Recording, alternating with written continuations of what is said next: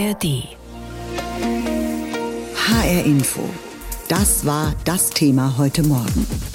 Sie machen das Essen und fühlen sich vergessen.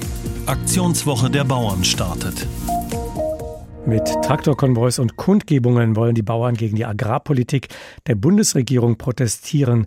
Konkret geht es um die Streichung des Dieselprivilegs der Steuererleichterungen für Diesel im Agrarbereich.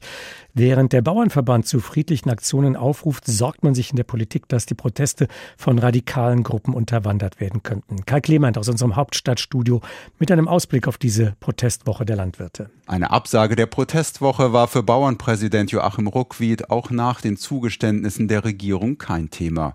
Zugleich macht er im ZDF noch einmal deutlich, die Aktionen, äh, die äh, Gewalt äh, mit sich bringen, sind ein No-Go. Das haben wir auch in aller Deutlichkeit gesagt. Treckerkolonnen, Demos und Blockaden von Autobahnauffahrten. Die heute beginnenden Aktionen haben die Politik auch über das Wochenende umgetrieben. Nicht nur Finanzminister Christian Lindner von der FDP hat die Bilder von vergangener Woche vor Augen, als eine aggressive Menschenmenge Vizekanzler Habeck nach einer Privatreise am Verlassen einer Fähre hinderte. Die gefährliche Situation, in die mein Kollege Robert Habeck gekommen ist, war völlig inakzeptabel.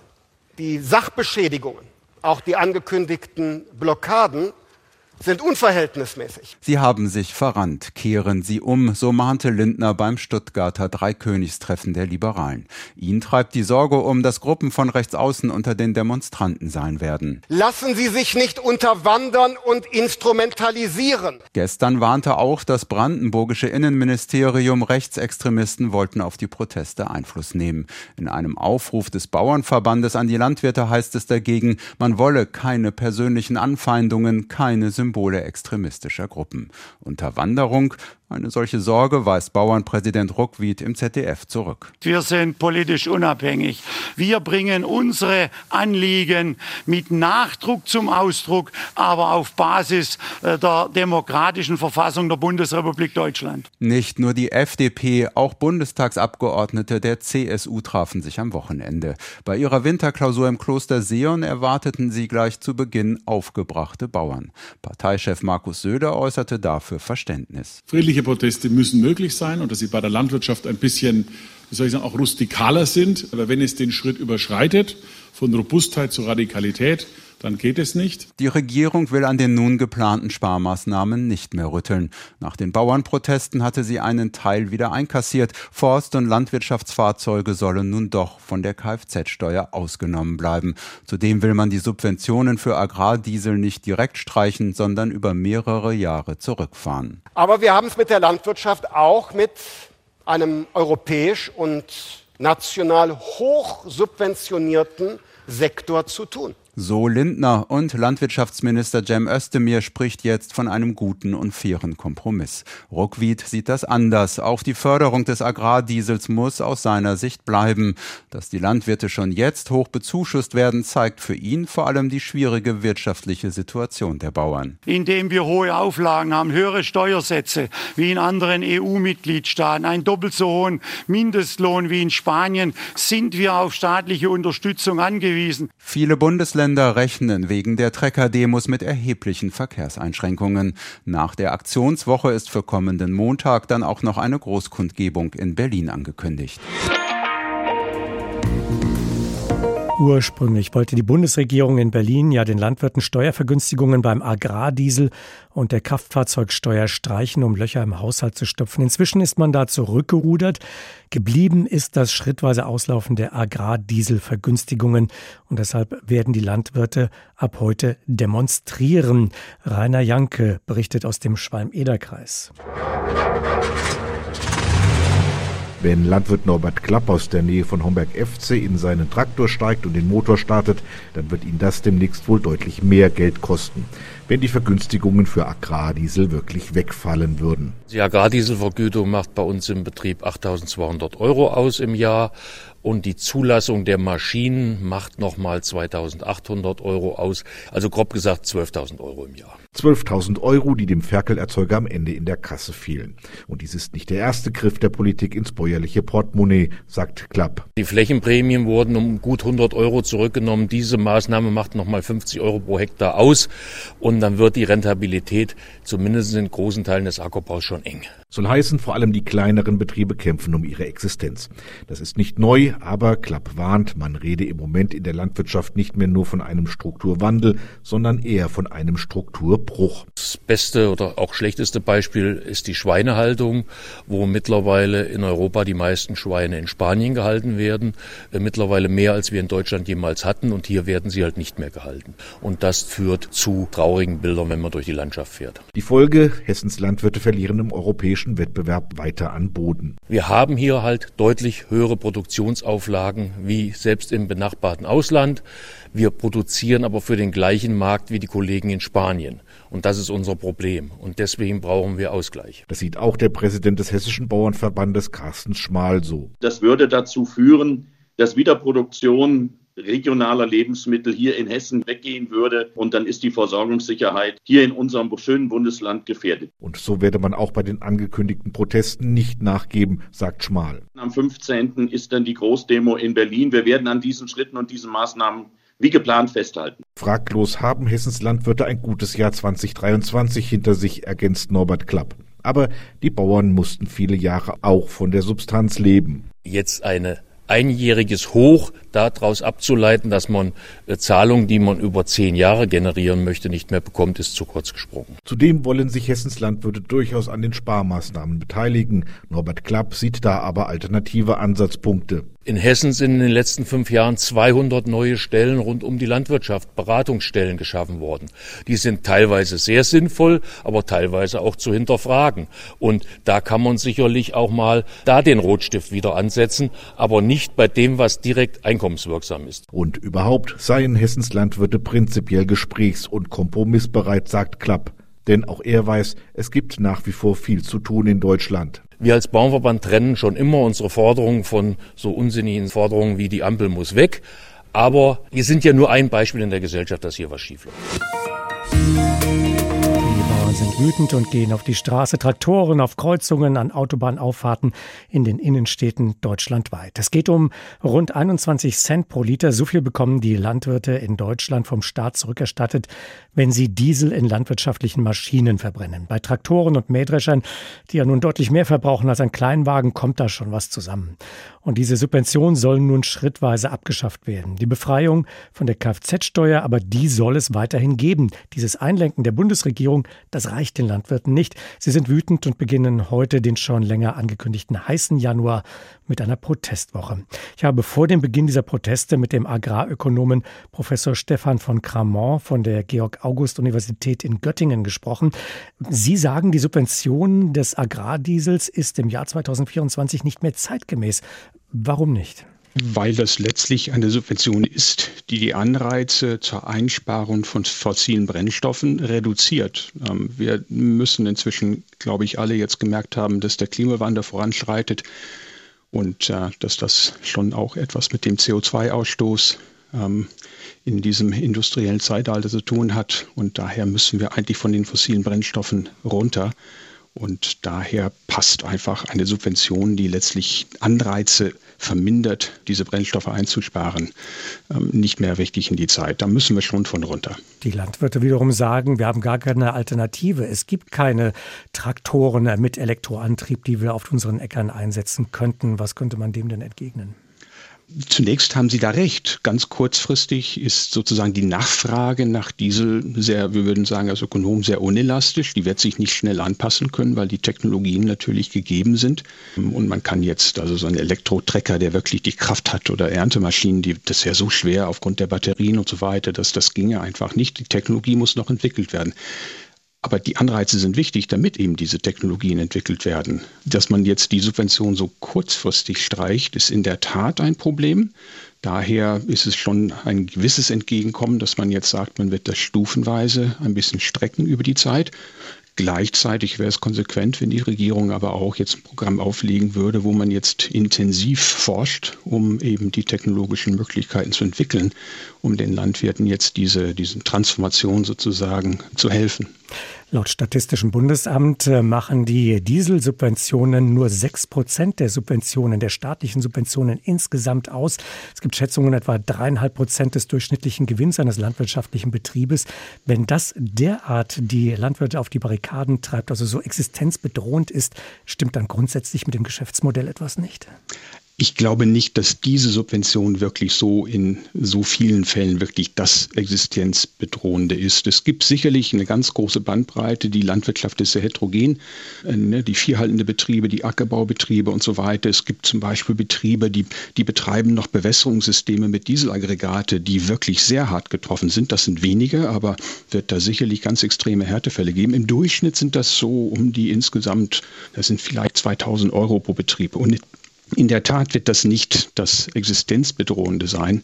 Aber ich glaube, in diese spezielle Diskussion wird sehr viel hineinprojiziert, sehr viel Frustzeiten der Landwirte insgesamt, auch aus vielen, vielen anderen Gründen.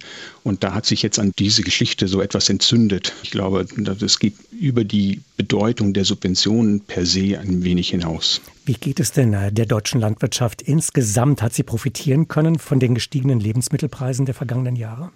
Das ist wieder sehr heterogen. Also zum Beispiel in der Schweinebranche ist es in den letzten Jahren sehr schwierig gewesen. Vor einigen Jahren waren es auch in der Milchbranche sehr schwierig. Dann gab es einen gewissen Zwischenhoch. Ähm, die Ackerbaubetriebe haben auf jeden Fall, insbesondere seit Beginn Russlands Aggression in der Ukraine, schon von hohen Weltmarktpreisen sehr profitiert und haben zum Teil sehr gute Jahre gehabt. Und insofern ist das sehr unterschiedlich. Man spricht gerne in der landwirtschaftlichen Branche, gerade unter den Interessenvertretern und Lobbyisten, vom Höfesterben in Deutschland. Stimmt das so oder ist das aus Ihrer Sicht nicht auch eine Marktkonsolidierung? Die Höfe sterben, aber sie verschwinden ja nicht. Das Land wird ja weiter bewirtschaftet. Zunächst ist da so eine sprachliche Sache. Ne? Höfe sterben. Sterben ist irgendwie so ein, ne, schon irgendwie so ein bisschen brutal als Wort und das suggeriert vielleicht auch so ein bisschen, dass irgendjemand am am Sterben lassen oder am Töten ist sogar. Und, und das geht dann so in einem Raum. Wir haben auch gesehen, dass die Proteste zum Teil in den letzten Tagen in eine Richtung ausgeschlagen sind, die wirklich eigentlich nicht in Ordnung ist. Jetzt distanzieren sich natürlich die äh, Verbandsvertreter davon ähm, ganz kräftig seit diese Geschichte mit Herrn Habeck da an der Fähre. Aber die haben zum Teil vielleicht auch, ah, wie soll man sagen, ein bisschen populistisch überzogen mit, mit den Begriffen. Es ist so, dass wir einen Strukturwandel in der Landwirtschaft haben. Ne? Nach dem Zweiten Weltkrieg hatten wir etwa zwei Millionen Betriebe und heute sind es rund 260, 250.000. Das heißt, in den letzten Jahrzehnten hatten wir Jahr für Jahr im Durchschnitt zwei bis drei Prozent der Betriebe, die aufgehört haben. Und das ist eine ganz normale Entwicklung eigentlich in einer Wirtschaft. Das sieht man nicht nur in Deutschland, sondern überall auf der Welt.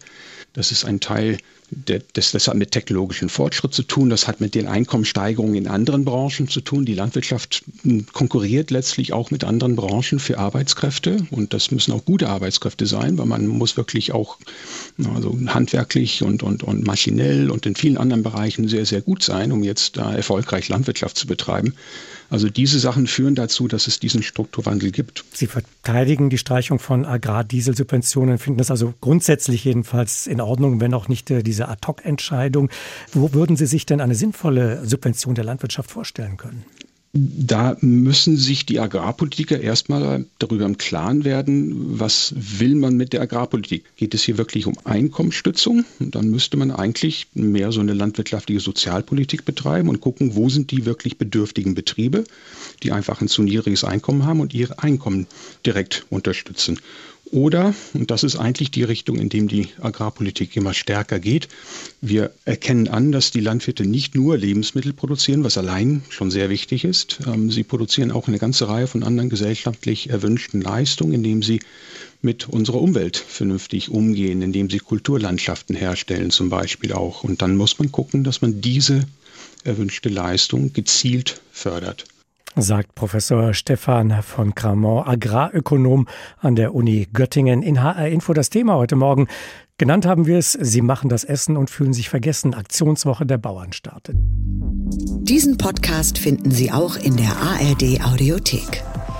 Bei uns sind die Bauern wütend, obwohl die Sanktionen, die ja durchaus reichlich fließen in puncto Agrardiesel und Kfz-Steuer, nun doch nicht so massiv gestrichen werden, wie ursprünglich von der Politik gedacht. Viele Bauern steuern ihre Trecker heute nicht aufs Feld, sondern auf die Straßen, um mit Blockaden ihrem Unmut über die Politik Luft zu machen. Ein Argument der Bauern ist ja immer, dass sie um ihre Konkurrenzfähigkeit bangen. Deshalb wollten wir von unseren Korrespondenten wissen, wie es denn den Landwirten in anderen Staaten geht. In Frankreich ist ein umgangssprachliches Wort für Geld Blé. Weizen. Das sagt einiges darüber aus, welchen wirtschaftlichen und sozialen Stellenwert die Landwirtschaft in Frankreich traditionell hat, nämlich einen sehr hohen. Das zeigt sich auch im Wert der landwirtschaftlichen Produktion. Der lag 2023 bei knapp 96 Milliarden Euro, meldet die nationale Statistikbehörde in C.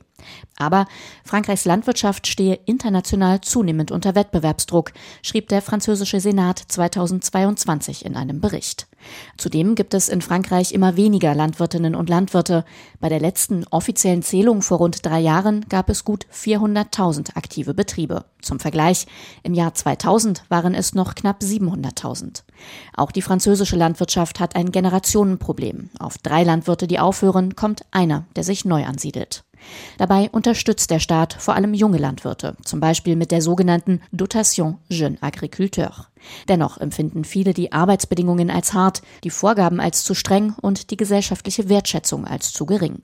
Im November letzten Jahres entstand deshalb die Bewegung En Marche sur la Tête, frei übersetzt Wir stehen Kopf. In vielen Regionen Frankreichs drehten die Bauern Ortsschilder auf den Kopf, aus Wut auf steigende Preise für Kraftstoff, Zahlungsverzögerungen bei Subventionen und staatliche Anforderungen, die viele als widersprüchlich empfinden.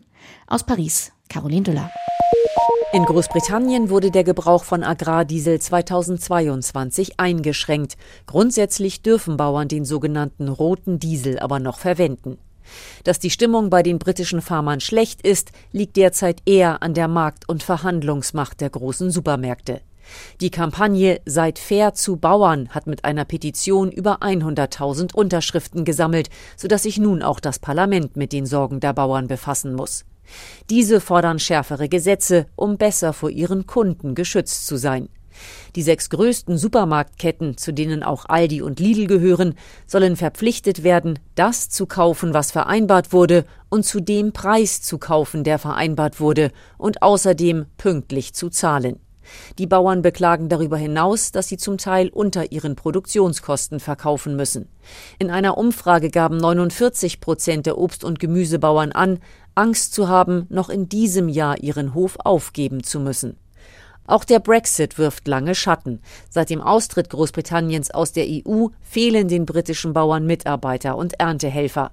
Die einstigen EU-Subventionen hat die britische Regierung zwar durch ein eigenes Fördersystem ersetzt, aber der Bauernverband National Farmers Union ist damit nicht zufrieden. Er verweist darauf, dass die Bauern deutlich geringere Direktzahlungen erhalten und moniert, dass die staatlichen Zuschüsse zu stark an Umweltaspekte und zu wenig an die eigentliche Lebensmittelproduktion geknüpft sind. Imke Köhler, London. Die Schweizer Bauern malten auf einer Pressekonferenz vor ein paar Tagen ein düsteres Bild. Um über sechs Prozent sind die Einkommen im letzten Jahr zurückgegangen und in vielen Betrieben seien die wirtschaftlichen Verhältnisse sehr angespannt, sagte der Präsident des Bauernverbands Markus Ritter. Auch die Bauern in der Schweiz beklagen, dass gestiegene Produktionskosten nicht an die Konsumenten weitergegeben werden können. Außerdem würden strengere Vorschriften beim Pflanzenschutz auf die Einnahmen drücken. Der politische Einfluss der Landwirte in der Schweiz allerdings ist groß. Erst kürzlich wurden Sparpläne der Regierung auf Druck des Bauernverbands zurückgenommen. Ein zentrales Thema bei den Bauern ist ein Volksentscheid, der in diesem Jahr stattfinden wird. Natur- und Umweltorganisationen fordern einen verbesserten Artenschutz. Außerdem wollen sie schutzwürdige Landschaften bewahren, auch außerhalb schon bestehender Schutzgebiete. Deshalb brachten sie die Biodiversitätsinitiative ein, über die nun abgestimmt wird. Der Bauernverband befürchtet strengere Auflagen und den Verlust von Weide- und Ackerland und stellt sich dagegen. Die Landwirte hier verlassen sich darauf, dass die Schweizerinnen und Schweizer bei ähnlichen Abstimmungen in der Vergangenheit fast immer im Sinne der Bauern votierten. Aus Genf, Daniel Günther. Der letzte größere Protest der Landwirte in den USA ist schon ein paar Monate her. Im März 23 zogen hunderte Bauern aus dem ganzen Land durch Washington eine dreitägige Demo für besseren Klimaschutz, aber vor allem auch für eine gerechtere Verteilung staatlicher Hilfen. Denn auch in den USA wird die Landwirtschaft massiv gefördert mit rund 30 Milliarden US-Dollar pro Jahr, verteilt auf rund 150 einzelne Maßnahmen. Den mit Abstand größten Batzen, 10 Milliarden US-Dollar, macht bislang die Unterstützung bei Ernteausfällen und Preisschwankungen aus und dort vor allem bei Produkten wie Mais, Weizen und Soja, also den Feldfrüchten, die vor allem von großen Agrarunternehmen angebaut werden. So bekommen ausgerechnet die Betriebe am meisten, die ohnehin schon am meisten haben an Land und Umsatz, klagen die kleineren Landwirte und fordern deshalb eine Umschichtung. Denn für Ökolandbau und Naturschutzmaßnahmen gibt es bislang sehr viel weniger Geld. Seit Monaten wird in Washington über die nächste Subventionsrunde für die insgesamt zwei Millionen Bauernhöfe im Land verhandelt. Aber wie bei fast allen Themen liegen Demokraten und Republikaner weit auseinander und haben deshalb das alte Programm erstmal um ein Jahr verlängert. Jetzt haben sie noch bis Herbst Zeit, sich einig zu werden, pünktlich zur nächsten Ernte. Julia Kastein, Washington. Obwohl die Bundesregierung die geplanten Kürzungen im Agrarbereich teilweise zurückgenommen hat, haben die Landwirte zu diesen Protesten aufgerufen. In dieser Woche bundesweit gibt es heute Straßenblockaden, Autobahnzufahrten werden blockiert, weitere Aktionen mit Traktoren und anderem landwirtschaftlichen Gerät sind geplant. Schon Ende vergangenen Jahres hatte es ja große Protestaktionen gegeben, unter anderem in Berlin. Und vergangene Woche am Donnerstag, da hatte der wütende Protest Bundeswirtschaftsminister Habeck getroffen, als der in einer Nordseefähre von einem Kurzurlaub zurückkam und nicht an Land gehen konnte. Der Bundespräsident, die Bundesregierung, viele Politiker und der Deutsche Bauernverband hatten diese Eskalation der Bauernproteste verurteilt. Landwirtschaftsminister Özdemir warnte mit diesen Worten. Dafür habe ich gar kein Verständnis mehr. Darf in der Bundesrepublik Deutschland äh, seinen Protest auf friedliche Weise zum Ausdruck bringen. Aber das hier ist deutlich drüber. Das hat mit dem ursprünglichen Anliegen gar nichts zu tun. Wir haben offensichtlich welche feuchte Träume von einer anderen Republik. Das wird es aber nicht geben, um das mal sehr klar zu sagen. Hier gelten deutsche Gesetze und es bleibt bitteschön so. Landwirtschaftsminister Cem Özdemir zu dem Protest an der Nordseefähre, als äh, Demonstrierende versucht hatten, diese Fähre zu stürmen und der Bundeswirtschaftsminister mit diesem Schiff wieder ablegen musste, um sich in Sicherheit zu bringen. Ich habe heute Morgen mit Professor Dieter Rucht gesprochen, er ist Soziologe und Protestforscher in Berlin. Wenn die Aufregung jetzt so groß ist in der Politik, aber muss Protest nicht auch Grenzen zumindest austesten? Muss Protest in einer Demokratie nicht stören, um wahrgenommen zu werden? Ja, so funktioniert es. Das heißt, ohne die Resonanz, die öffentliche Berichterstattung, Verhalt der Proteste wird überhaupt nicht wahrgenommen. Und äh, da muss man schon gehört werden. Und es bedeutet auch, dass man Nadelstiche oder Aktionen setzt, die zumindest Aufmerksamkeit erregen. Schauen wir uns mal die Proteste an, bei denen es jetzt viele Diskussionen gibt. Heute kommen Schüler nicht in die Schule. Man hört auch, wichtige Medikamente wären nicht rechtzeitig lieferbar in den Apotheken wegen der Straßenblockaden der Landwirte. Dann gab es den Vorfall mit dem Bundeswirtschaftsminister in Schleswig-Holstein. Sind das bereits Grenzüberschreitungen? Also das kann man unterschiedlich definieren. Grenzüberschreitung ist zunächst mal jede illegale Handlung. Das ist so festgesetzt und da entscheiden letzten Endes die Gerichte darüber.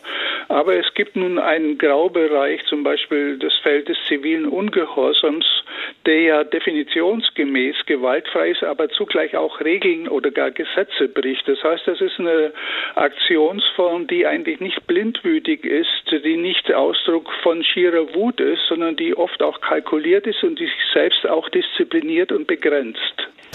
Jetzt äh, haben viele die Befürchtung, dass die Protestkultur sich in Deutschland verändert, dass da was aus dem Lot geraten ist. Aber sind wir da nicht vielleicht einfach auch nur vergesslich? Denn Gewalt und harte Auseinandersetzungen, die hat es auch früher schon gegeben. Denken wir mal an Joschka Fischers Putztruppe in Frankfurt oder auch die Startbahnproteste, die Anti-Atom-Demos, die ja auch nicht immer friedlich verlaufen waren. Hat sich da tatsächlich etwas verändert? Nein, da hat sich insgesamt jedenfalls nichts in der Weise verändert, dass die Proteste immer gewalttätiger wurden. Also wenn wir mal einen kurzen Rückblick machen, Sie haben ja auch schon einige Stichworte gebracht, Da gab es in den 50ern die halbstarken Proteste, in den 60ern die Studentenbewegung, die Proteste gegen die Springer-Zeitungen. Es gab die Proteste, die Sie erwähnt hatten, gegen die AKWs. Es gab in Berlin 1. Mai ab 1987 jährlich große Ausschreitungen. Es gab die Proteste gegen die Migranten in den 90er Jahren. Also die Kette ist ziemlich lang und ich will die jetzt auch gar nicht verlängern, aber wir leben bezogen auf Protestgewalt nicht in ungewöhnlichen Zeiten. Was wir aber erleben, ist ja ein extrem respektloses bis aggressives Verhalten gegenüber Journalisten beispielsweise, aber auch gegen Amtsträger, Bürgermeister etwa von kleinen Gemeinden, die angepöbelt werden, teilweise ihre Ämter aufgeben. Oder es findet sich kein Nachfolgekandidat bis hin zur Polizistin, die eine Demonstration sichern soll. Geht da in der Demokratie ein gewisser Grundkonsens verloren, der doch eigentlich elementar ist für eine funktionierende Gesellschaft? Es gibt eine Entwicklung, die ich für besonders problematisch halte, nämlich dass wir inzwischen ein diffuses Protestpotenzial haben. Also Leute, die einfach eine Grundstimmung haben, Wut im Bauch gegen die da oben.